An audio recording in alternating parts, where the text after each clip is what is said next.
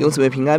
今天我们一起思想《路德记》第二章，波阿斯后代路德。这是一章被爱包围的经文。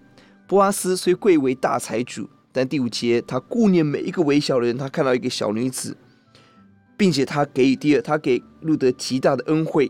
第八节他答应长期的照顾他。第九节给他水。第十四节给他食物。他甚至命令仆人多为路德留一些。并且十五节给他尊荣，不要羞辱他。十一节他积极赞美路德的忠心跟良善。十二节他给予他属天的祝福。十二节波阿斯如此说：愿耶华照你所行的赏赐你，你来投靠耶华以色列神的翅膀下，愿你满得他的赏赐。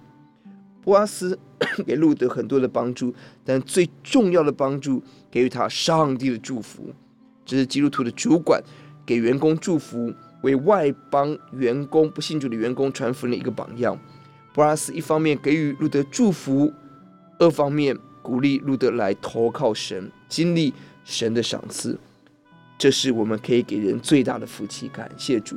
路德也有很美的特质。第二，他主动努力的谋生，七到十五节非常的殷勤，从早上一直到晚上几乎没有休息，用完餐就立刻去工作。十七节收获丰富，并且路得有高度的感恩。第十节他看到自己是外邦人，不配得照顾。十三节他看自己比波拉斯的使女不如，却得着祝福。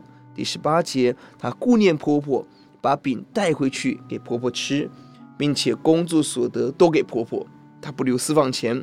二十三节，他顶级的顺服婆婆怎么教，他就怎么听，这是女人应当有的样式。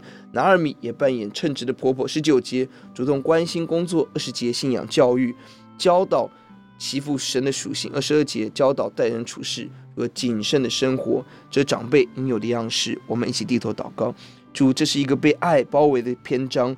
愿我们的生命在你的爱当中学习，看到人的需要，学习给人祝福，给人帮助，给人属天的恩典，教导我们效法路德，有殷勤，有勇敢，有忠心，有顺服，有感恩，仰望你的怜悯。谢谢主，听我们的祷告，奉主的名，阿门。